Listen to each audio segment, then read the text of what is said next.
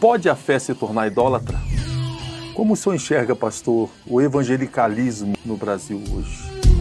O que aconteceu no período do Cristo também tem acontecido hoje. Eu acho que o Cristo hoje representa um escândalo grande para a igreja, de alguma forma. Então, a novidade do evangelho, ela é muito poderosa. Ela não é moral, ela é ética. A moral passa, pastor. É, qualquer, qualquer denominação já teve uma moral diferente. Graça e paz no Senhor Jesus Cristo. Sejam bem-vindos a mais um encontro de cristão para cristão. E hoje com um tema muito interessante: piedade pervertida, quando a fé se torna idólatra. Tema polêmico, controverso, muito interessante. Sob o ponto de vista cristão, a piedade é algo bom. Nós buscamos a piedade. É bom ser piedoso. Inclusive, cremos e pregamos e ensinamos que a boa teologia é aquela que nos leva à piedade. Todavia, ao olhar para a história, nós vamos ver episódios em que houve uma verdadeira perversão da piedade, arbitrariedades que foram feitas em nome da piedade, ou talvez de uma pseudo-piedade. Heresias que foram ensinadas sob a bandeira da piedade, sob a bandeira da Bíblia. Alguém já disse que se levarmos a Bíblia para uma sala de torturas, ela pode dizer o que a gente quiser que diga. É sobre isso que vamos conversar hoje. E o convidado para nos ajudar a pensar sobre esse assunto é alguém não menos especial. Ele é teólogo, escritor, psicanalista, tem pós-graduação em esportes, esportes, né, pastor? Psicologia do esporte. Psicologia do esporte. É uma potência potencializada, pastor Alexandre Morango. Seja muito bem-vindo, pastor, ao programa De Cristão para Cristão. Eu que agradeço, pastor Dantas, o convite, né, a oportunidade de poder estar aqui também, pensando e fazendo parte desse projeto que eu acho fantástico é, desafiador e fantástico. Eu acho que a igreja precisa muito desse tipo de iniciativa. Muito bom. O pastor Alexandre Morango escreveu um livro, Quando Oportunidades se Transformam em Ouro, Lições do Futebol para a Vida. É, pessoalmente, eu tô, estou tendo uma experiência com esse livro, pastor. É, eu até comentei com o senhor, né? Uhum que antes de dormir eu sou reunido as crianças ali, a família, estamos lendo um capítulo por dia à que noite. Legal, que é, legal. Tem sido, eles gostam muito de futebol, Sei. né? Eles gostam muito de futebol e tem sido muito edificante é, aquilo que o senhor deixou registrado aqui. Muito obrigado por se permitir ser desse canal de bênçãos é. aí. A, o, indico quem ainda não adquiriu este livro aí do pastor Alexandre Morango, Lições do Futebol para a Vida, quando oportunidades se transformam em ouro. Excelente, muito bom, pastor. Eu agradeço, pastor. Muito bom. Pastor, pode a fé se tornar idólatra? Ela pode não só como como possibilidade, como normalmente o movimento acontece nessa direção. Todo movimento ele tende a começar profético mas ele termina sacerdotal. Né? O sacerdote é o cara que come na mesa do rei. O profeta é o que tem compromisso com aquilo que a função de profeta manda, que é essa, essa ligação direta com aquilo que Deus quer comunicar. Então, a maioria dos movimentos que tem como base a fé ou religiosa de alguma forma, eles iniciam sempre com uma motivação muito legítima, mas a tendência é que, com o passar do tempo, essa motivação vai sendo esquecida e acaba distorcendo. A gente pode ver isso, especialmente, por exemplo, no Templo de Jerusalém. Quando Jesus entra na história, João Batista já representa alguém que está falando contra o templo, né? já está falando contra aquela estrutura que, quando começou, não era daquela forma mas acabou, com o passar do tempo, uh, nem reconhecendo aquele no qual uh, tudo aquilo foi erigido, ou seja, quatro mil anos de conclusão culminaram no templo, no clero, no dogma, no rito, mas quando Deus chegou, eles estranharam tanto Deus que crucificaram Deus. Top. Como o senhor enxerga, pastor, o evangelicalismo no Brasil hoje? É, é uma coisa que, por exemplo, a gente perdeu, inclusive, né? Hoje, eu acho que na década de 90 foi feito um movimento, né? No sentido de se definir o que, que era o movimento do evangelho, o que, que era ser evangélico, né? Mas também não se conseguiu. E hoje a gente não sabe nem dizer o que é isso, né? Evangélico passou a ser todo aquele que tem uma fé cristã que não seja o catolicismo, né? Então, nesse sentido, você já tem uma dificuldade de pensar no movimento, né, no evangelicalismo, é, que surge desde a reforma, né, que vai ganhar força nos Estados Unidos como esse país que tem esse poder de, de representar, de ser modelo para muita gente, mas que aos poucos também você não consegue identificar mais o que é. Né? Você tem uh, as tradicionais, você tem as históricas, você tem uh, as, as, as neopentecostais, as pentecostais. Então, hoje é muito plural, né? Difícil você entender o movimento do evangelho hoje, ou do ser evangélico no Brasil, é, e saber claramente o que ele significa, né? É muito é muito diferente dependendo de região, dependendo de, de confissão, de crença. Tudo isso é, cria essa dificuldade para você entender esse movimento de uma forma organizada e única. Mas se você fosse me perguntar como eu vejo, assim, no sentido geral do processo, eu vejo que a gente se distanciou muito, né, da proposta do evangelho, na grande maioria daquilo que a gente pode chamar de igreja hoje no nosso país. Ah, ah, eu, eu, eu observo o movimento e eu olho que, de alguma forma, ah, o que aconteceu no templo aconteceu com a gente. O que aconteceu no período do Cristo também tem acontecido hoje. Eu acho que o Cristo hoje representa um escândalo grande para a igreja, de alguma forma. Se a gente for ser como ele é, fazer como ele faz, pensar como ele pensa e ensinar como ele ensina, eu, eu, a gente tem uma dificuldade muito grande hoje de tê-lo em nossas igrejas. Ah, vamos citar, por exemplo, ah, quando você chega ali em Mateus 11, eu percebo que Jesus ele é tão inaugural do ponto de vista do Evangelho, dessa boa notícia, que querendo ou não, ele a fala dele destrói o templo, ou seja, ou a fala que ele dá a Nicodemos, né, volta ao princípio, nasce de novo, é uma necessidade que nós temos também. Ah, o próprio João Batista, vamos, vamos lá, ele é, ele é filho de sacerdote, né?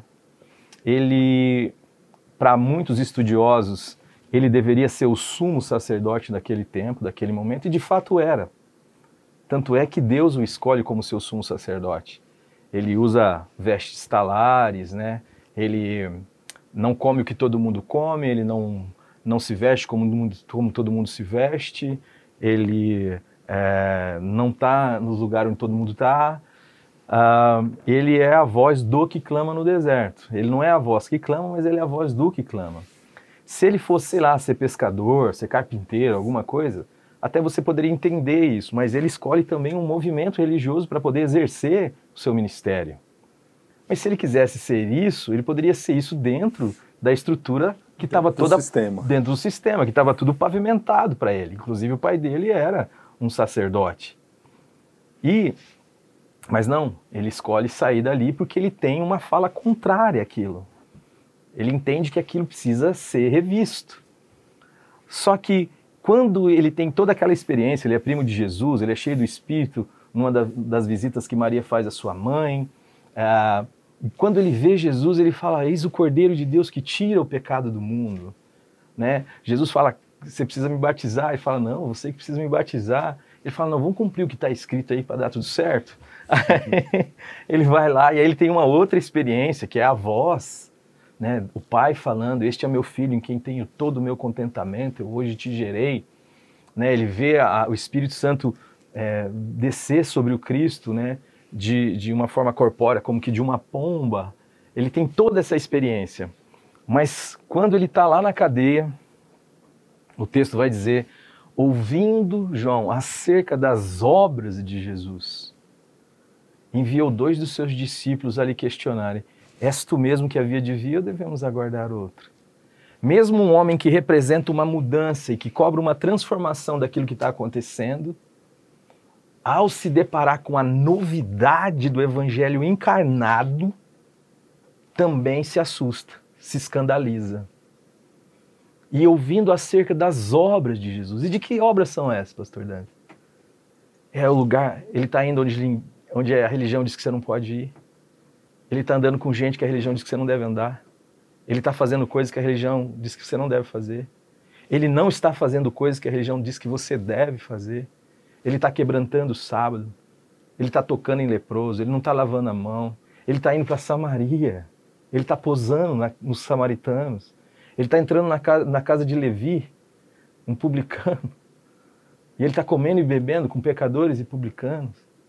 E aí João olha para isso e fala: Meu Deus, o que, que é isso? Acho que eu me enganei. E aí, quando isso chega para Jesus, Jesus apresenta algo que ele apresenta o ministério dele inteiro e que os entendidos entendiam. Ele diz assim, ó, gente, avisa para João Batista que os cegos vêm, os coxos andam. Ele vai falando sobre os sinais messiânicos e aos pobres é anunciado o, o reino de Deus, né? É, ele está dando um recado, porque João Batista entende o que é sinal messiânico. Hoje existe, por exemplo, hoje, estamos falando de 2021, existe em Tel Aviv um hospital específico para uma síndrome de uma patologia psicológica chamada Síndrome de Jerusalém. Onde até hoje pessoas aparecem lá e do nada elas saem dizendo que elas são o Messias. Uau! e, ou seja, não basta você chegar lá e dizer eu sou o Messias. Primeiro, você tem que cumprir uma série de profecias dentro do contexto de Jesus.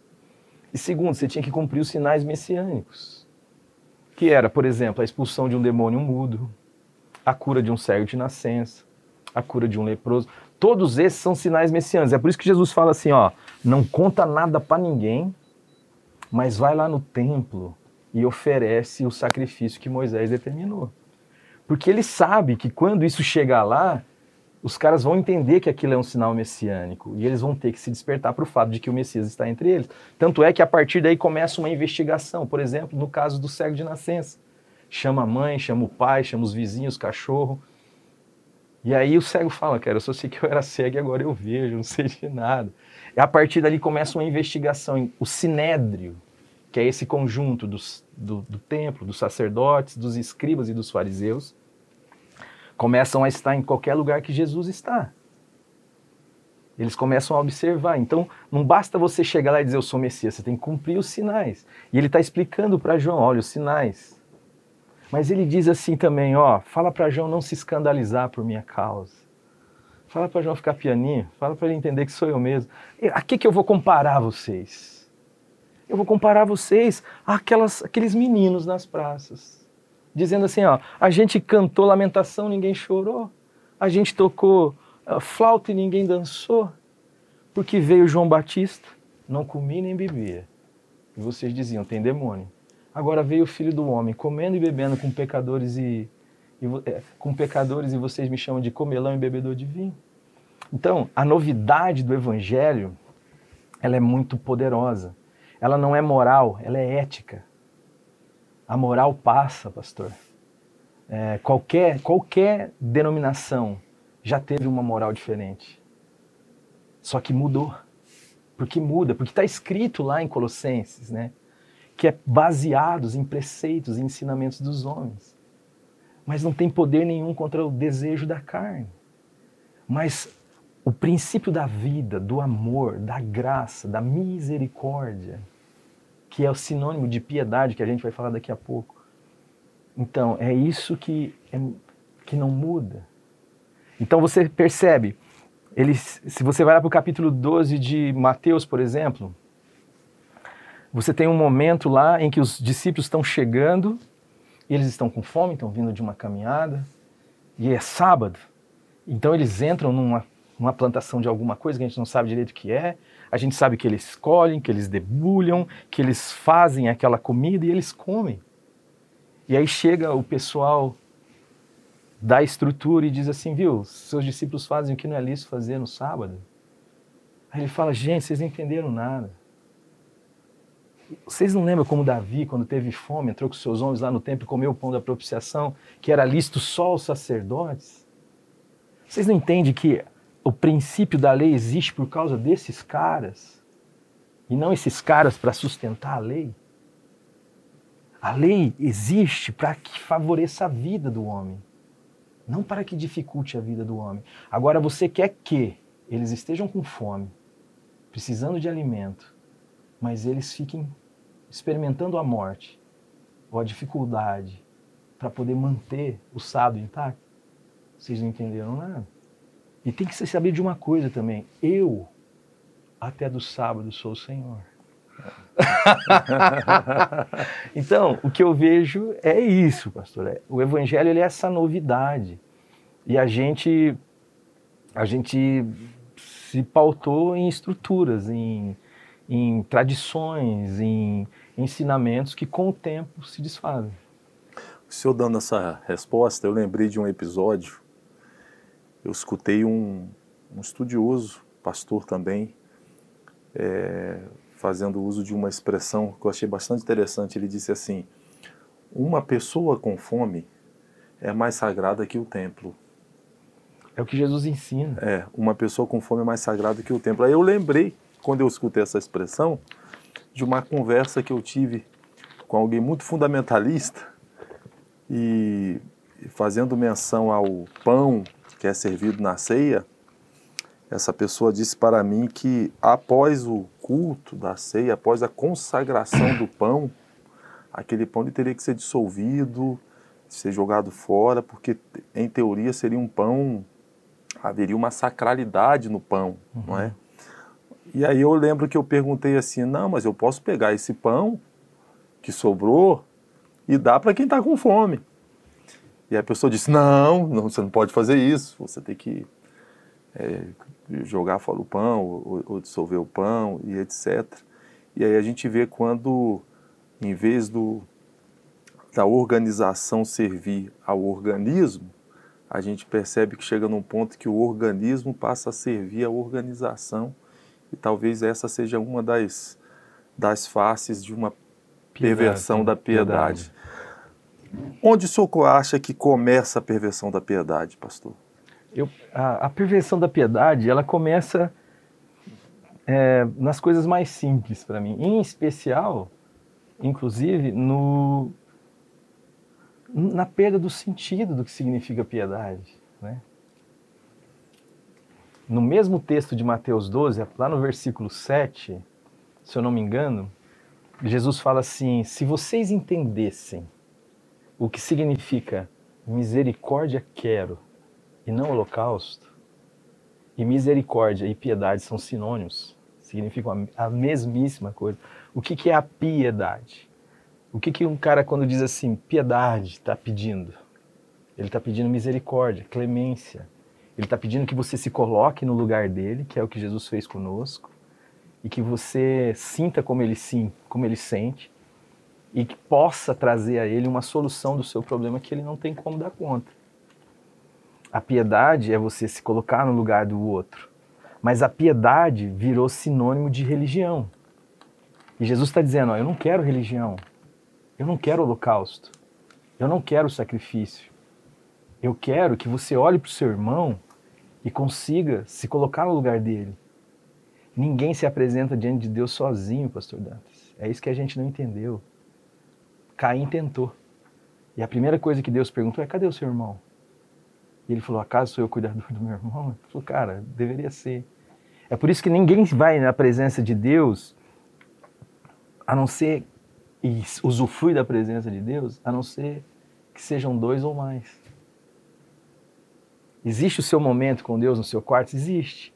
Mas essa realidade plena, ela é, ela é a condição de você poder olhar por outro com misericórdia e às vezes o que a gente faz é usar de um valor da realidade que se transmutou em religiosidade. Quando piedade é uma questão de coração, misericórdia. É você conseguir entender a miséria do outro e se entender igual ao outro. É por isso que no reino de Deus, é, maior é o que serve. Cada um considere o outro superior a si mesmo. Mas a gente não. A gente serviu e serve de uma forma geral, vou dizendo, a um espírito contrário ao que o significado da piedade traz. A gente transforma piedade em religião, que é mais ou menos o que você está falando a partir desse exemplo que você deu, pastor Dante, do, do pão da ceia. Jesus ensina isso na parábola do, do bom samaritano. Então, quem passa ali, o sacerdote olha e fala, cara, o templo é mais, é mais sagrado. Passa quem? O levita. E diz, o templo é mais sagrado. De repente passa um samaritano e se compadece. Por que, que Jesus usa a figura do samaritano? Porque era alguém que, quando a gente vai entender a história, quem são os samaritanos? Eles são as dez tribos do norte. Que diferente das duas tribos do sul, de Judá e Benjamim, que foi levada para o cativeiro babilônico, o Império Assírio, quando entra, se mistura. Depois de 70 anos, quando a turma lá que se mantém guardadinha volta para reconstruir o templo e Jerusalém, os samaritanos vêm para poder ajudar, eles falam: não. Na verdade, é só as dez tribos, é tudo irmão. Vocês são impuros. São misturados. Vocês são misturados. Não são de raça. Nós somos de raça. É. E aí tem essa distinção, porque então eles vão lá e criam o templo deles lá.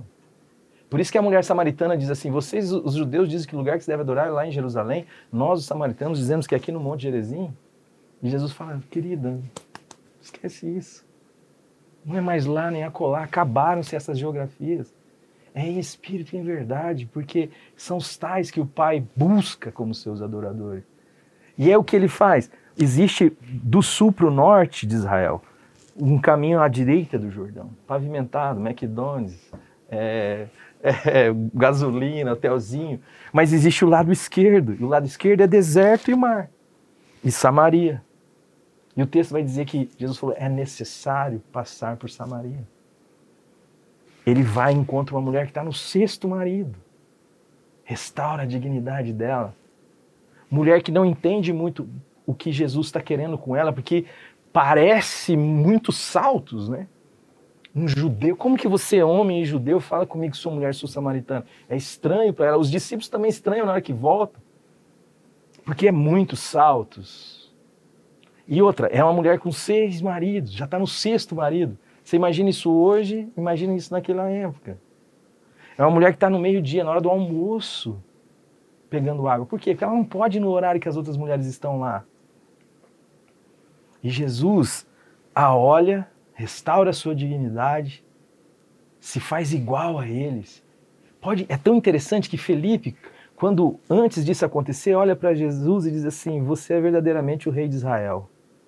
Mas quando ele vai para Samaria, no final desse evento com a mulher samaritana, que eles falam assim: Nós não cremos em ti por causa do testemunho dela somente, é porque nós mesmos agora te vimos e te ouvimos e cremos que você é verdadeiramente o Salvador do mundo.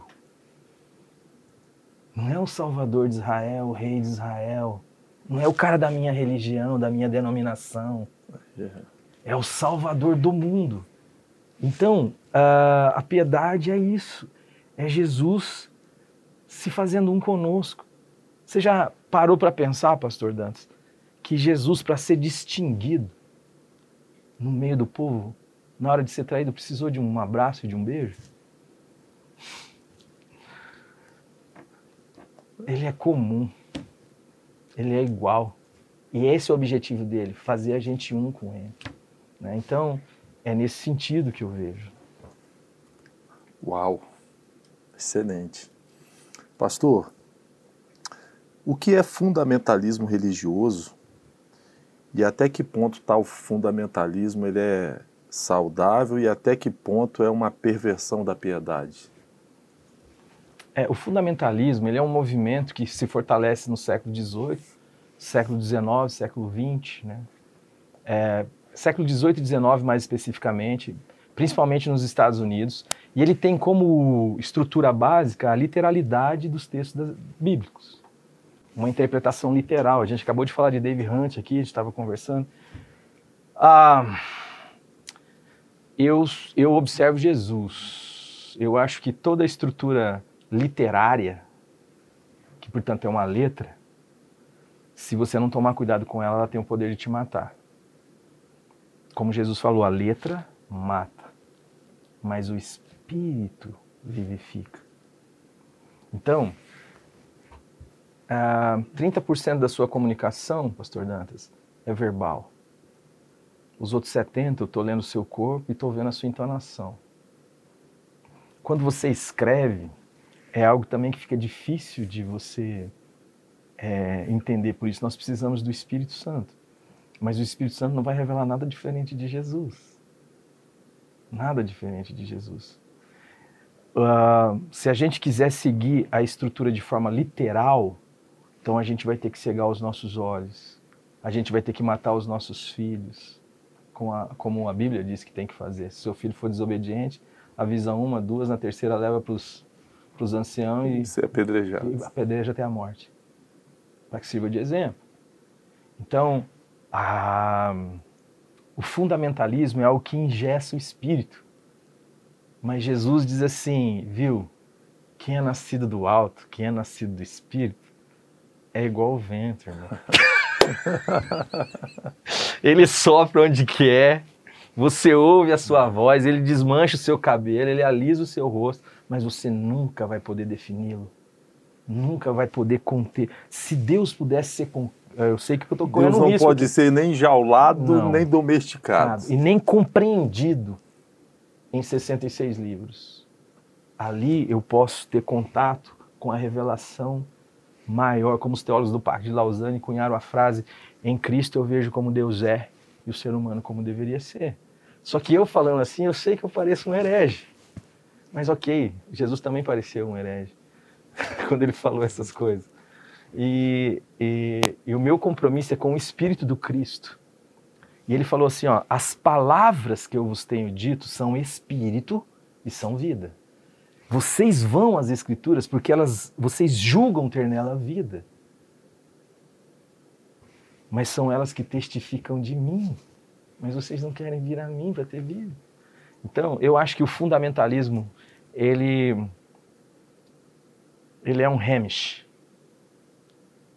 Você vai hoje nos Estados Unidos, você tem lá os Quakers, a comunidade dos vivem, vivem no século XVII. A molecada está saindo tudo fora. Eles estão, na verdade, estão dominando tudo, todas as lanchonetes lá dos Estados Unidos. Mas eles dizem que você não pode usar tecnologia, que existe um jeito, um padrão, uma forma. Então, o fundamentalismo ele não se sustenta. Ele não se sustenta. Porque o espírito é imparável, o novo é imparável. Ou se sustenta pela manipulação, pela. Não, ele não se sustenta. Ele não se sustenta. Pastor, não vai mais 50 anos. Tanto é que não se sustenta. Hoje mesmo. Hoje, na maioria das igrejas do nosso país, o que vale é a experiência. O livro foi relativizado. É por isso que já anunciaram a morte do cristianismo. Você pergunta se a fé islâmica questiona o livro. Ela não questiona, se você questionar é estimado. Só que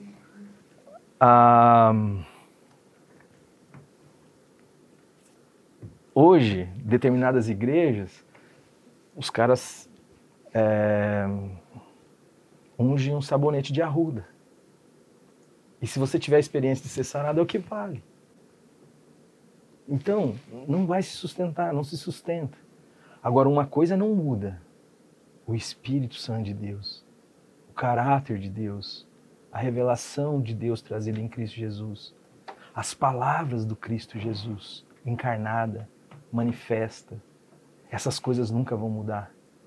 E contra a verdade, a gente não pode nada. Só que nós precisamos entender que a verdade é uma pessoa que dividiu a história entre antes e depois dele e que governa o universo. Hoje, um homem governa o universo. Se tornou homem para nunca mais deixar de ser. Ele é a palavra. Ele é o meu fundamento. É nele que os meus pés se apoiam. E ele é novo. É novidade. É vinho novo. É surpresa. Espanta um fundamentalista como João Batista. Choca. choca todos os caras da doutrina, os fariseus, os guardiões da doutrina, os caras que sabiam tudo. Ele desdenha dos caras. Você é mestre em Israel e não compreende essas coisas? se eu te falei das coisas mais elementares, o que será se eu te disser das coisas mais excelentes? Eita. Então, eu, eu vejo. O evangelho não poderia se chamar evangelho se ele fosse fundamentalista. Ele tinha que chamar velho gélio. ele tinha que chamar mais do mesmo. Mas ele é uma novidade, ele é uma good news. Ele uma, é uma boa novidade. Uma boa nova. É. O senhor falou em Guardiões da Sã Doutrina. Pastor, o que é ortodoxia? E vou, vou, vou tentar melhorar a pergunta. Não tem como eu falar. Quem é a autoridade que define o que é a ortodoxia? Uhum. Porque aquilo que eu, que eu chamo de heresia pode ser a ortodoxia do outro. E aquilo que para mim é ortodoxia, uhum. da mesma forma, pode ser a heresia do outro. Uhum. Então, o que é ortodoxia e quem define uhum. qual é a ortodoxia?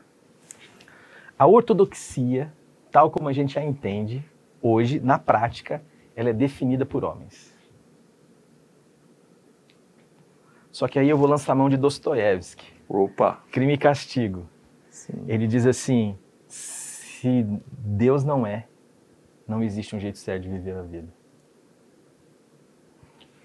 O que significa dizer o seguinte: se não haver um aferidor absoluto, Ninguém pode ser aferidor particular da vida de ninguém. Quem é você para dizer como é que eu tenho que viver a minha vida? Só que é assim que as pessoas fazem. Eu tenho um amigo que ele é sabatista. Eu falei, e ele é meio, meio agitadão, assim, sabe? E eu brinco, ele fala, cara, você guarda o sábado, mas você não descansa, né, irmão? ele com certeza acha que eu sou um herege. Porque o meu descanso é Jesus, o meu sábado é Jesus. Mas ele vive dentro de uma estrutura que entende que ser ortodoxo é guardar o sábado. O sábado que Jesus quebrantou. Mas ele acha que é guardar o sábado. Ele, eu leio com ele, por exemplo, Colossenses 2, acautelai-vos. Né? Cuidado para que ninguém vos faça presa sua, por meio de filosofias e vãs sutilezas, a partir do 8.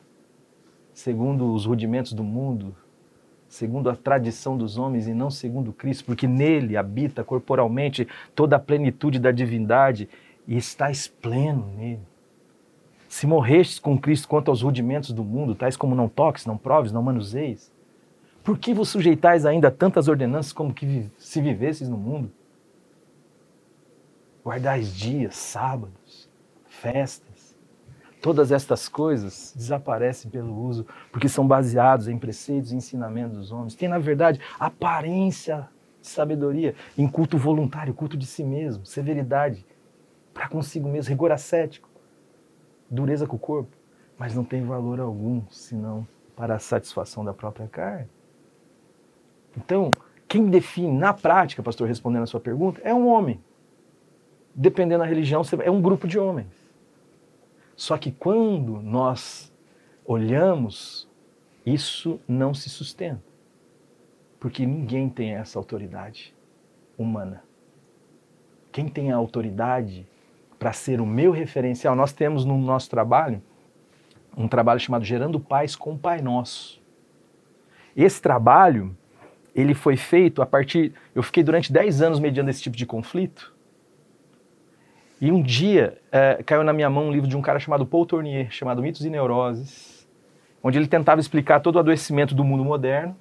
É o mesmo autor de Culpa e Graça? Sim, Sim. fantástico.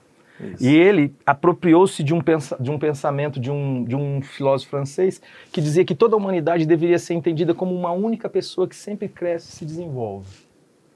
E ele postulava a ideia de que nós estávamos vivendo a adolescência da humanidade, por isso que havia tanta rebeldia, tanta efervescência cultural, tanta transgressão. E quando ele falou isso, aquilo me, me deu um, um atino assim. Falei, será que isso aí se aplica de uma forma teológica? Aí eu fui começar a perceber que sim. Que Jesus é o cabeça e nós somos o corpo, ou seja, uma pessoa.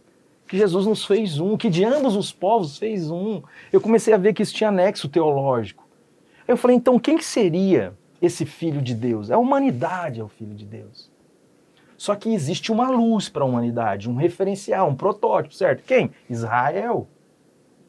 Israel não é uma nação que é escolhida entre tantas nações. Ela é uma nação formada. E ela é formada como? A partir de um óvulo e de um espermatozoide. Sara e Abraão. Essa estrutura, ela vai se multiplicando. Isaac, Jacó, os doze. Dentro do útero que é o Egito, ela vira um bebezão. Que depois vai ser assim relatado pelo Apocalipse 12, se eu não me engano. A mulher que vai ao deserto para dar a luz. Ali você tem uma nação. E, aí eu falei assim: qual é a grande revelação do Cristo sobre Deus? Que Deus não era Deus. Que a identidade de Deus não estava na sua divindade, mas estava na sua paternidade.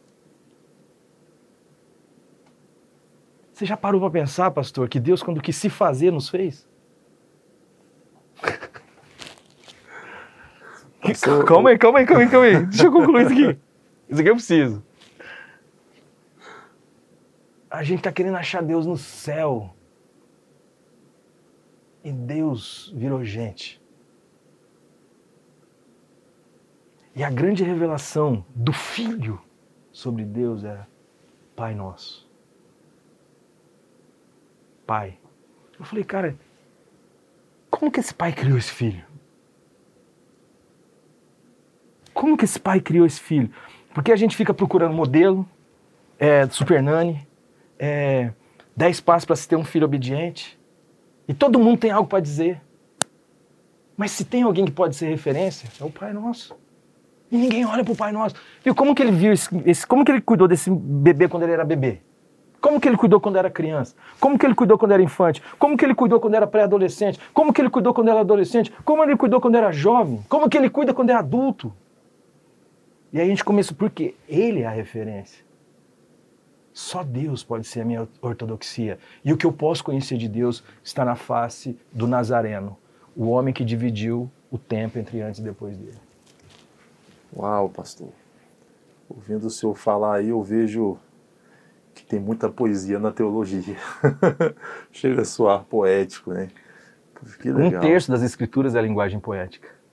A linguagem poética é quando a palavra não dá conta de dizer o que precisa ser dito. É. Aí Davi fala assim, cara, eu, eu, suspiro tanto por Deus, mas se eu disser tanto, muito mais, eu não vou chegar onde eu quero. Então eu digo assim como a corça é. suspira pelas águas, assim suspira por ti, ó Deus da minha alma.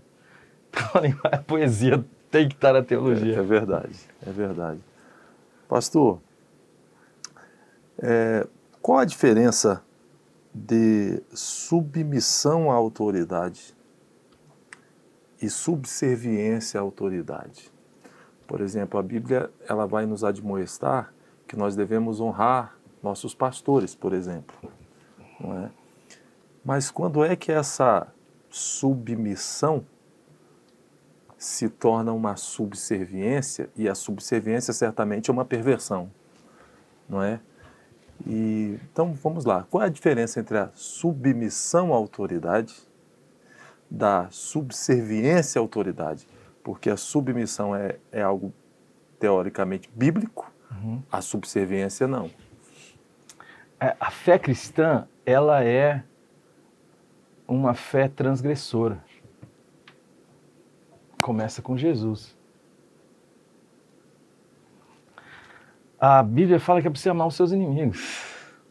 E a Bíblia, como eu já citei aqui antes, diz que é para você considerar o outro superior a você mesmo. Então, esse tipo de atitude, quando eu estou diante, como o Jung vai dizer, né, na, na minha clínica, eu tomei isso para mim. Ele diz assim: conheça todas as teorias, domine todas as técnicas, mas quando você estiver diante de uma alma humana, seja, seja apenas uma outra alma humana. Então, eu olho para você, pastor, e eu estou diante de um santo, não porque você não tem defeitos, mas porque o sangue de Cristo lhe fez isso. Você é a materialização da vontade de Deus. Houve um dia em que Deus falou assim: façamos o Dantas. Como? Vamos fazer ele igual a nós. Vamos fazer ele igual a nós. Vamos dar a ele a nossa criatividade. Vamos dar a ele o nosso governo. Governe ele sobre tudo que é nosso. Herde ele sobre tudo que é nosso. E que ele seja a nossa imagem, conforme a nossa semelhança. Então, todas as vezes que eu olho para um humano, eu preciso ter esse princípio de dignidade. Mas Jesus, ou a gente esqueceu, ou ele saiu metendo o pé nos caras que estavam legitimados pela sua liderança. Fez chicote de azorrague, bateu.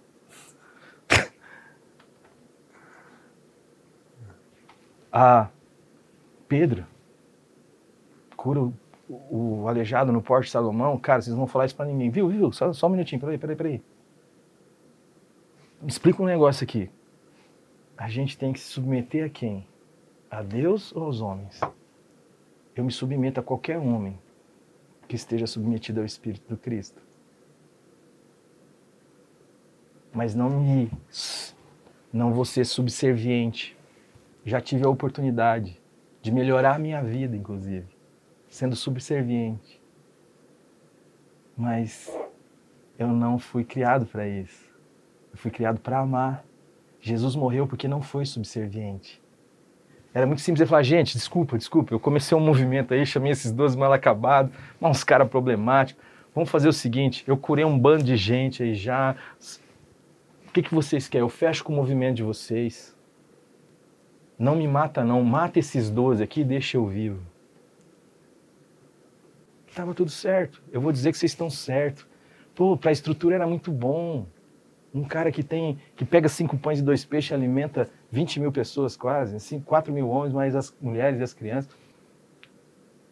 É muito bom esse cara, mas ele não se submete. Ele não se submete. Eu só posso estar debaixo da missão de alguém que tem a mesma missão do Cristo. E ele definiu a missão dele. O Espírito de Deus está sobre mim pelo que me ungiu. Lucas 4 para pôr em liberdade os cativos, dar vista aos cegos, pôr em liberdade os oprimidos, apregoar o evangelho aos pobres e anunciar o ano aceitável do nosso Deus. Então, não me venha fazer gado e querer que eu me submeta a você, porque eu não vou. Vou te amar, vou orar por você. Mas eu preciso ser luz na sua vida, porque é para isso que eu fui feito. Pastor, o senhor consegue enxergar algum legado do catolicismo no protestantismo ou algum resquício do catolicismo no protestantismo? E não me refiro aí ao, ao, ao legado saudável que, que sei que é que há, mas resquícios de uma piedade pervertida? Eu você está me conhecendo agora, você teve umas informações de uns caboclos que não é muito confiável, que mandaram você ir lá falar comigo mas se você for me conhecendo, é, é, eu tenho que ir aos poucos com você, senão você assusta. mas ah, existiu um velho professor do Seminário Batista do Rio de Janeiro chamado Reinaldo Purim. E ele era um cidadão bem maíltico, assim, né? A ideia de, de parir a ideia a partir de questões, né? Uma estrutura bem socrática. E uma vez ele disse para um grupo de pastores que hoje já são de idade, mas que naquele momento estavam na década de 60. Ele estava dando uma aula, de repente ele diz assim: bem, bem, bem, bem. Nós estamos no início da interpretação das escrituras. Velhinho danado, né? E aí, um desses pastores falou: gente, nós estamos em 1960. Estamos há dois mil anos interpretando a Bíblia. O que, que esse homem está falando que nós estamos no início do negócio? E aí, esse camarada vai no, na, na sala do Dr. Reinaldo Purim. Professor, o senhor falou que nós estamos no início da interpretação das Escrituras. O que o senhor quis dizer com isso? E ele falou: bem, bem, bem. Da onde, o que ascendeu ao cristianismo? O que existia antes desistiu o cristianismo? Ele falou, o judaísmo. Ele falou assim, e o que veio depois do cristianismo? O catolicismo. E o que é o catolicismo? É uma mistura de judaísmo, paganismo e cristianismo. Ele falou: bem, bem, bem. Nós saímos do catolicismo, mas o catolicismo não saiu de nós. Essa estrutura. Até a igreja ela foi inaugural até por, por volta do século IV, por volta do ano 300. E ela foi uma bomba, pastor. Ela implodiu por dentro o Império Romano, que na verdade se transfigura na Igreja Católica. Quando os bárbaros invadem, ele, a, fé cristã já tinha chego neles. Então a única estrutura que eles respeitam é a igreja. Só que nesse processo, a igreja ela é é aquilo que a gente viu em Antioquia. Ela é, ela é imparável, ela é nova. Só que quando chega em 300, Constantino diz, cara, vamos, vamos, vamos ajeitar esse negócio, vamos fazer da fé cristã, vamos fazer disso a liga do império. Um só Deus, um só imperador, uma só fé. E aí começou a chamar todo mundo, que era a liderança, e fizeram o concílio de Nicéia. Sim. E ali começa a se estabelecer os dogmas, os credos, as, as autoridades. E essa estrutura de 300 a 500 ela é formada no catolicismo. O catolicismo ele não tem nenhuma oposição até 1517. E mesmo na reforma protestante, ela é feita por católicos. De tal forma que se você fosse numa igreja luterana, ou até hoje, dependendo se você for numa igreja luterana, você vê pouca diferença do catolicismo. E essa influência, Calvino, Lutero, Zwinglio, quem você quiser. Trouxeram os ritos, trouxe, é, a, a diferença é estética. Ela se tornou um, um catolicismo, o evangelicalismo no mundo se tornou um catolicismo que fez regime.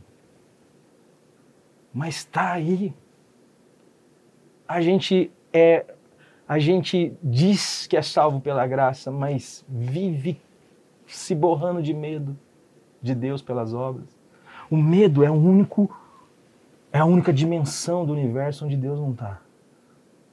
Porque onde está o amor, ele lança fora todo medo. Mas a gente vive com medo. Um povo crente com medo. Medo de morrer. Hoje eu atendi, ontem eu atendi uma pessoa cristã eu falei, eu dou um sustinho nas pessoas, assim, né? porque tem três coisas que levam muita gente no meu, no meu consultório, que é uma visão errada de Deus, uma visão errada da grana e um valor equivocado das relações. E às vezes tem esses três. E eu vi uma mulher totalmente destruída por uma ideia de Deus, que é católica, que é um Deus punitivo não se parece em nada com o Cristo que pega a mulher, que, pega não, trazem para ele, uma mulher pega em flagrante adultério. E eles dizem, ó, a lei manda apedrejar. E tu que dizes? Eu digo que vocês são uns, uns vagabundos igual ela. Só que vocês acham que não são. Mas se vocês bancar mesmo que vocês não são, eu quero ver vocês tacar uma tijolada. Quem vai ser o primeiro para tacar um tijolo? Todo mundo acusado pela consciência dos mais velhos até os mais... Vão saindo. E quando sobra ele e ela? Cadê os que te condenavam, querida? Foram embora, Senhor. Tão pouco eu te condeno. Não, não, não, não, não. O Senhor vai ter que condenar ela, Jesus. O Senhor não tem pecado. Taca esse tijolo agora. Isso é uma estrutura católica o rito, o clero, o dogma, tudo isso aí, pastor. A gente passou a tornar a, a, idolatria, passou, só mudou de lugar. Ela continua igual. Pastor, o que é um sacramento? É... Sacramento. Sim. Ceia, batismo, confissão de pecado, são sacramentos? Ah, eu, eu vou ficar com o que Jesus falou, né? O batismo, a ceia. É isso que eu considero. É. Agora, é, considero como memória. Como memória e como é, registro pessoal da experiência de fé das pessoas. Eu conheço um amigão meu que quando ele conheceu Jesus, ele tem uma experiência muito interessante, o pai dele ministra para ele. E ele acorda no outro dia decidido, e aí ele vai no igarapé, ele coloca a mão na cabeça dele, e ele afunda, e ele diz: "Eu me batizo em nome do Pai, do Filho e do Senhor Jesus Cristo". a ceia. O que, que a ceia se tornou? A antítese do texto de Coríntios. A antítese. A antítese. O contrário. Porque qual que é o propósito de Paulo quando ele, ele fala assim: nisso não vos louvo. Eu estou sabendo que há umas divisões aí no meio de vocês. Até, até entendo, até para que os aprovados sejam manifestos. Mas chegou para mim um negócio que eu não tenho. Quando vocês se reúnem, e existe isso, vocês se reúnem não para melhor, mas para pior. Porque eu estou sabendo que quando vocês se reúnem na ceia, não é a ceia do Senhor que vocês tomam. E por que eu sei que não é? Porque tem gente aí que passa fome, enquanto tem gente que sai empantumado de comida. Tem gente que sai bêbado, enquanto tem gente que não bebe nada. Quem come e bebe sem discernir o corpo, come e bebe condenação para si. E a gente, não sabe nem o que é discernir. Discernir o corpo é olhar para o lado. É você ver que o seu. Aí o que, que o cara fazia? É uma festa ágape. Você não é igual é hoje para nós. Era todo mundo levando tudo para a comunidade. Então, às vezes, eu levava um bobó de camarão e o cara levava um, sei lá, um pão com mortadela. Aí o que o cara fazia? O cara comia tudo o bobó de camarão dele porque ele falava assim, pô, eu não vou. Os caras vêm comer um bode de camarão, vou comer um pão com mortadela. E aí Jesus fala assim, e aí Paulo está dizendo assim, viu, vocês não têm que comer na casa de vocês? Esperai uns pelos outros. Ou vocês desprezam os que nada têm? Eu quero que a ceia é inclusiva. E quem está fazendo da ceia? Exclusiva. Você não pode participar da ceia. Você não tem um manjar bom. Você tem um pão com mortadela. E essa é a tese do texto. E aí a gente chama isso de sacramento. E fere o espírito do Cristo. É, eu confesso ao senhor que eu já ouvi, como eu sou, eu nasci no, no, no ambiente evangeli, do evangelicalismo, eu vi muitas vezes, muitas vezes, que o examinar a si mesmo antes de comer o pão é fazer um autoexame para ver se tinha pecado. Porque se você tivesse pecado, você não podia tomar a ceia. Depois eu vim entender, não, então ninguém pode tomar. ninguém maiores... pode tomar. Enfim, você entende? Uma das maiores experiências que eu tive foi assim. Porque eu vim de uma realidade assim. E um dia eu chego e eu louvo a Deus pelo aquele velho pastor. E ele está ministrando a ceia. E ele começa a ministrar a ceia dizendo sobre uma outra ceia que ele ministrou. Está dando para entender? Sim. E ele começa a dizer: Uma vez eu estava ministrando uma ceia e eu percebi que uma das irmãs não pegou os elementos da ceia, nem o pão nem o vinho. E eu fiquei com ela ali na minha, na minha mira. E quando terminou, eu cheguei nela e falei: A irmã não quis participar da ceia? E ela disse: Não, pastor. E ele falou: Mas por que não, filha? E ela disse: Porque eu estou em pecado. E aí ele olhou para ela e disse: E o que a irmã pode fazer? A irmã pode despecar? Ou a irmã crê que Jesus Cristo e o seu sacrifício é suficiente para apagar todos os seus pecados, para tornar eles mais brancos do que a lã? do que a neve pura. Ou você vai viver uma vida de altos e baixos, de ceias e não ceias, de descansos e de apavoros, de medo e de alegria. Aí ele levanta as mãos para o céu e ele diz: Ó Deus, a única coisa que eu tenho para te oferecer são os meus pecados e o sacrifício do Cordeiro. Eu olhei para mim, pastor, e eu lembrei de quantas vezes eu fiz isso que o senhor falou. E eu comecei a clamar misericórdia a Deus, porque um dia eu me achei digno por ter feito meia dúziazinha de coisa certa, de comer a carne e de beber o sangue do cordeiro. Eu falei, Pai, me perdoa, me perdoa, me perdoa. Por um dia na minha vida eu ter achado que eu tinha esse direito. E pão que a gente tem direito é um pão que a gente não agradece, pastor. Agora, um pão que é dádiva, a gente levanta para o alto, a gente parte e a gente distribui. Ei, pastor. pastor, o senhor falou aí em oração, pedindo perdão. Confissão de pecados. A quem devemos confessar nossos pecados? Eu pequei, entrei no, no meu quarto, falei com Deus e apenas com Deus. Uhum. Há uma exigência de que eu procure alguma outra pessoa para conversar com essa outra pessoa, mesmo que essa pessoa não tenha ciência do que eu tenha feito. A quem eu devo pedir perdão, pastor? Confessar meus pecados. Eu acho assim, o perdão, não é que eu acho, vou fazer o fundamento Começou do que eu penso. as perguntas. É, vou fazer o fundamento do que eu penso. O perdão, ele é diante de Deus.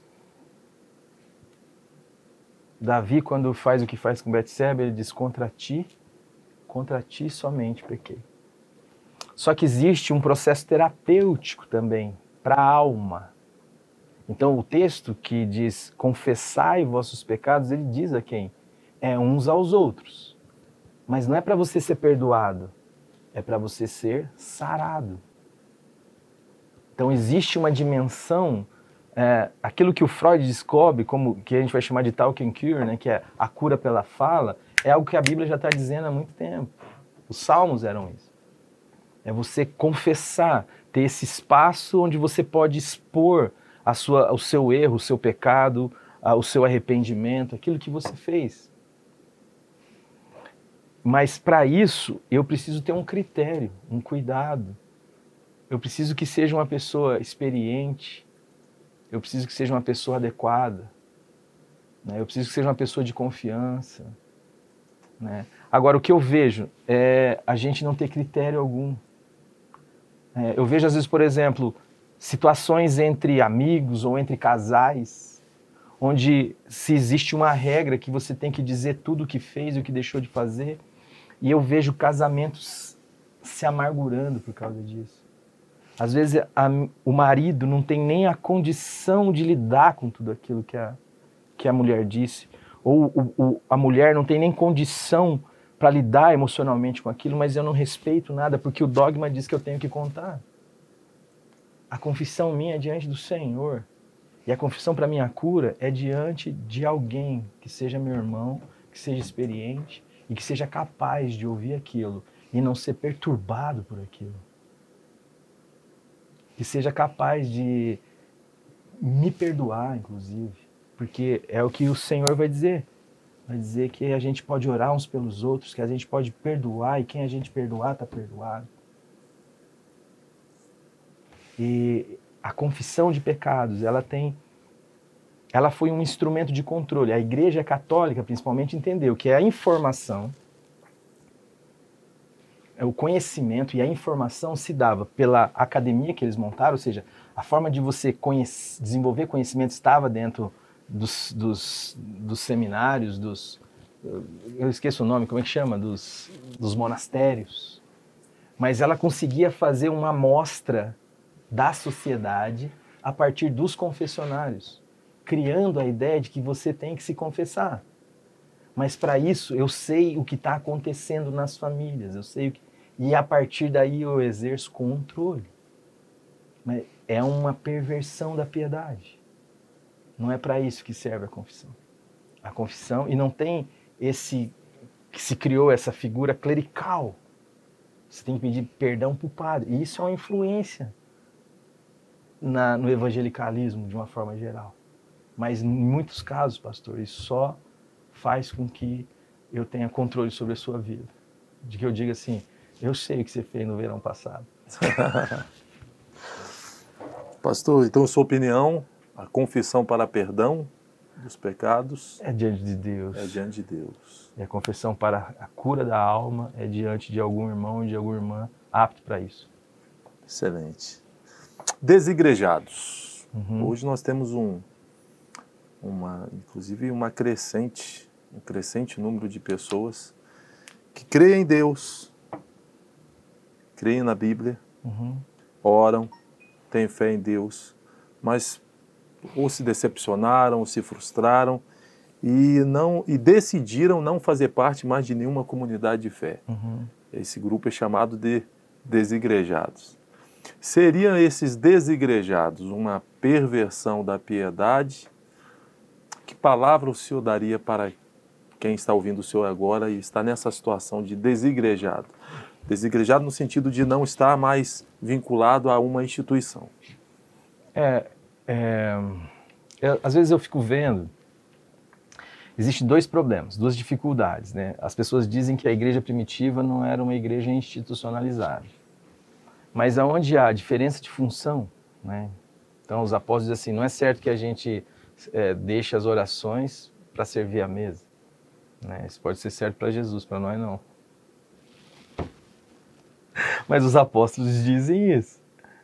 Então você tem uma diferença de. Vamos constituir homens cheios do Espírito Santo para essa importante tarefa. Ou seja, você tem uma diferença de função. Você tem uma arrecadação, todo mundo está distribuindo, vendendo tudo e distribuindo nos pés dos apóstolos. Não é só chegar lá e meter a mão no, no balaio. Você, tanto é que isso gera um problema. As viúvas dos gregos se sentem preteridas em relação às viúvas dos judeus. Você tem diferença de função, arrecadação, distribuição, local de reunião, horário. Você tem uma instituição. É difícil a gente começar um processo sem que isso se torne uma instituição. É muito difícil. Tem uma conta de luz para pagar, tem, já virou uma instituição. Acabou. Né? Vamos tem aonde? CNPJ. É, é, é. Então, essa estrutura. Porém, é aquilo que eu lhe falo, né? Eu falei no começo. Às vezes muitos movimentos começam de forma legítima, mas às vezes não terminam com a mesma motivação, porque essa estrutura tem esse poder de corromper, de, de perverter a piedade. Agora, uh, o que a Bíblia chama de igreja, na verdade, é o encontro de dois ou mais. Né? Então, a minha família é o meu primeiro ambiente de igreja. A palavra eclésia, igreja, dentro do contexto do Novo Testamento, poderia significar uma reunião de condomínio. É, na verdade, um ajuntamento de pessoas. Né? A gente sacralizou essa estrutura, mas é o que Jesus já havia dito. Não tem mais essa estrutura lá ou acolá. O evangelho é para a vida. Eu tenho um olhar, por exemplo, para Isaías 1, onde Deus diz assim: de que me serve a mim a multidão dos vossos sacrifícios? Quando ele vai reduzir todo aquele texto, ele vai dizer assim: viu? Pleitear a causa da viúva, do órfão. Se opõe à injustiça. E aí vinde. Vinde arrazoeis, arrazoeis comigo. Ainda que os vossos pecados sejam vermelhos como o carmesim, eu o tornarei branco como a neve. Eu acho muito bom do ponto de vista social, organizacional, a ideia comunitária. Mas eu não me oponho a qualquer um que, eh, na vida e em comunidade, seja ela menor, ele a família, ele duas famílias, ele mais um grupo. Só que à medida que for aumentando, isso vai virar uma instituição. Eu não me oponho a essa pessoa que queira viver de forma digna do Evangelho é, dentro de um contexto assim. Então eu acho que a, aquilo que a gente chama de desigrejado, que você definiu como gente fora do sistema institucionalizado, já é um subproduto dessa perversão da piedade que a gente está falando. É gente que olha e não consegue mais ter lugar num lugar que devia acolher todo mundo. Mas não é assim que acontece. Então, se eu tivesse uma palavra para dizer para eles, é. Eu, eu, fui falar numa, numa comunidade grande né, sobre o Gerando Paz, e eu terminei minha fala dizendo assim para ele: se eu fosse vocês, eu deixaria de ser crente e me tornaria discípulo de Jesus Cristo. Ah, tem gente já falando de uma nova reforma, não vai adiantar, porque não dá para reformar esse troço. Ele fala: não põe vinho novo em odre velho, eu não ponho remédio de pano bom em pano roto, eu faço nova todas as coisas. O que eu acho que a gente precisa é voltar ao princípio ao amor, à piedade, à singeleza, à simplicidade, ao olhar generoso e ao temor ao Senhor, que é o princípio de toda sabedoria. Então, se eu, se eu pudesse ser alguma coisa dessas pessoas, não, não se amargurem, perdoem, é, entenda que é muito difícil realmente não ter, entenda que a igreja institucional vai gerar também muitos benefícios de alguma forma, mas se isso não cabe a você, não tente universalizar esse modelo. Simplesmente viva você de acordo com a luz que você recebeu. O grande problema de uma virtude é quando eu quero universalizar. Se eu digo que terno azul, blazer azul, é o, todo mundo tem que usar, ainda que o blazer azul seja algo bonito, eu vou começar a virar o diabo, tentando fazer você tirar o seu blazer preto e colocando um azul. Então, é o que eu diria é, não fique gastando o seu tempo dizendo ou fazendo ou pensando naquilo que não deu certo. Vá viver a sua piedade no dia a dia. O evangelho é para a vida, para o chão da história. É para o seu trabalho, para o seu estudo, para o seu namoro, para o seu casamento. E é aí que a coisa acontece. Pastor, uhum. sendo o legalismo ou o antinomismo perversões da piedade, uhum. qual seria o antídoto, pastor? Qual seria o antídoto é, para nós, pregadores, pastores, evangélicos, cristãos, qual seria o antídoto? Então, são dois lados da mesma moeda. Alguém que quer viver pelas regras e alguém que encontrou na graça um modo legal de não cumprir as regras. Perceba como tudo é legalismo. É só uma questão de interpretação das leis. Então um diz, ah, meu, quero viver de qualquer jeito. O outro fala, não, você tem que viver desse jeito. O que o Espírito de Deus traz para nós em Cristo Jesus. Jesus diz assim, cara, eu sou um impotente. Então eu só faço, é o que ele diz, o filho nada pode de si mesmo. Eu só faço o que vejo o pai fazendo e segundo o pai fala, eu oriento a minha vida. Então, uma lei jamais, uma regra jamais pode é, definir a vida de um nascido de Deus. Né? Viver por um padrão. É, tanto é que a Bíblia está lotada. Capítulo 5 de Gálatas, ele fala assim: Paulo diz assim: Eu de novo testifico a todo homem que se deixa circuncidar que está obrigado a guardar toda a lei. Separado estáis de Cristo. Vós, os que vos justificais pela lei, da graça tendes caído. Então a lei não é. Pela lei ninguém será justificado diante de Deus. Agora, isso não significa que você não tem que não mentir. Porque o que, que a gente pensa, pastor? Que o problema está no critério de Deus. Tipo, se Deus dissesse assim, ao invés de dizer assim, não dirás falso testemunho, ele dissesse, é, mentirás no máximo duas vezes por semana. Se ao invés de dizer assim, não matarás, ele dissesse, matarás no máximo duas pessoas em toda a sua vida. Se ao invés de dizer assim, não adulterarás, ele dissesse assim, adulterarás no máximo uma vez a cada cinco anos, que a minha vida estava mais tranquila. Mas experimenta pegar a sua vida e começar a mentir em todas as suas relações durante um ano e perceba como a sua vida vai estar daqui a um ano. Perceba, comece a adulterar e perceba como a sua vida vai estar daqui a um ano. Comece a matar e perceba como a sua vida vai estar daqui a um ano. Comece a roubar e perceba como a sua vida. Deus não vai pegar gripe com isso, mas Ele sabe qual é a implicação disso do ponto de vista espiritual, psicológico e do ponto de vista social, cultural, como isso vai dificultar a sua vida. Então, a lei e a não lei, a, a, a não regra, não são uma saída para nós. O que tem como antídoto é o que Jesus falou é andar com Deus, aprender de Deus, Aprender que você é filho da luz. Aprender quem você é.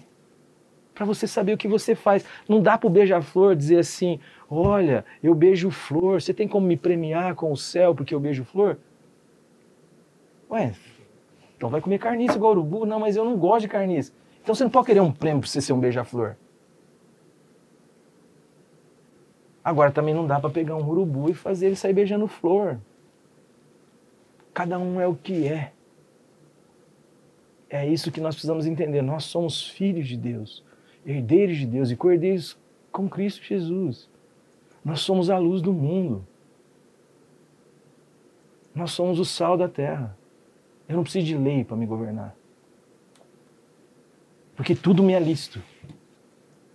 Eu cheguei para quatro pastores, numa vez num congresso, e peguei o texto lá de, de Gênesis que diz: Ordenou o Senhor Deus ao homem, dizendo: De toda árvore do jardim comerás livremente, exceto a árvore do conhecimento do bem e do mal, porque no dia que dela comer, certamente morrerás.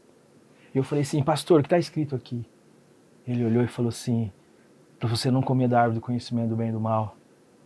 Eu falei: Pastor, não está escrito isso aí, não. Mas deixa eu perguntar para outro. Cheguei para outro e falei, pastor, o que está escrito aqui? Ele falou, está escrito para você não comer da árvore do conhecimento do bem e do mal. Eu falei, pastor, não está escrito isso aí não. Cheguei para o terceiro e para o quarto, repeti a mesma coisa e eles falaram todos a mesma coisa. Eu falei, não, pastor. Aqui está dizendo assim, ordenou. Ordenou o Senhor Deus ao homem, dizendo, de toda árvore do jardim comerás livremente vírgula. Consciência, exceto a árvore do conhecimento do bem e do mal. Porque no dia que você comer dela, você morre. Mas se você quiser comer, você pode. Porque a minha ordem é a liberdade. Porque eu quero relação. E amor e relação só surgem no terreno da liberdade. Mas come sabendo, filho, que se você comer, você vai morrer. Não sou eu quem te mato. É você quem morre. Lei nenhuma, pastor guardou e nunca guardará a ninguém. E ninguém será justificado diante de Deus pelas obras da lei. Antes, pela lei, vem o conhecimento de que se é um pecador. Agora, isso não me coloca do outro lado. Isso é gente sem o Espírito Santo de Deus. Gente que não entende o que o sacrifício de Jesus Cristo representou. Gente que acha que e vê no sacrifício de Jesus Cristo um meio de continuar com a vida velha de sempre. E o sacrifício de Jesus Cristo é a possibilidade de eu ser eu. De eu ser quem Deus sonhou que eu fosse. Alguém que expressasse a imagem dele, a semelhança dele e que exercesse o seu governo. E que as pessoas ao olhar pudessem ver um pedacinho. Uma vez eu estive com o Neymar num jantar, está no livro. E eu olhei para aquele menino e eu falei assim, cara, quando que eu vou ver esse cara aqui de novo? Aí eu falei, Neymar, ele tava saindo, eu falei, Neymar, espera um pouquinho. Ele parou, eu abracei ele, era um lugar bastante barulhento. Eu colei bem no ouvido dele e eu disse assim: Neymar, a palavra de Deus diz que Jesus, quando foi levantado às alturas, levou cativo o cativeiro e deu dons aos homens. E todo dom aponta para o doador do dom. Assim como o meu relógio aponta para o dom do meu do relojoeiro. Eu falei, Neymar, o que está sobre você é um dom. O que as pessoas lotam os estádios para ver é Deus. Elas querem ser espantadas com o inusitado, com o belo, com a arte. Elas querem dizer: Meu Deus, como é que ele fez isso? Elas querem matar a saudade de algo que elas sentem, mas que elas não sabem nem o que é é isso que elas veem em você. Mas como elas não sabem discernir muito bem o processo, elas fazem de você um ídolo. Mas sobre você está um pedacinho de Deus. Está um dom de Deus. Agora, agora lembre-se de uma coisa, querido, eu falei para ele. Eles vão querer fazer de você um escravo. Mas lembre-se de algo. Ele levou cativo o cativeiro. Evangelize com os pés quando você vê um, uma arte, um trabalho bem feito, um sorriso bem dado, um abraço bem dado, um namoro bem namorado, tudo isso aí está em Deus. Dostoiévski, Dostoiévski já dizia: A beleza salvará o mundo. A beleza salvará o mundo. Frase de Dostoiévski. A beleza salvará o mundo. Pastor Alexandre Morango. O que é o Evangelho, pastor? Eu vou contar uma experiência minha, para não, não dar resposta tão de cara, porque ele é óbvio. Ah, mas uma vez eu, eu orei em casa, tinha um estudo em casa que era só para o pessoal que fazia faculdade, e era muito tarde, no final, quando todo mundo foi embora, já era quase uma hora da manhã, assim, eu fui orar, e falei, ó oh, Deus, e aí ele pareceu distante, impessoal, metafísico. Eu falei, acho que é o jeito que eu estou falando. Aí eu falei, ó oh, pai. e aí eu desapareci. E aí na hora que eu falei, ah, na boa Deus, quem que é você? Porque eu chamo você de pai, eu não me sinto à vontade. Chamo você de Deus, você fica lá longe. E ele começou a me responder a partir de um texto das escrituras, um livro e um filme. E o texto das Escrituras, se não me engano, é Mateus 16, o Monte da Transfiguração.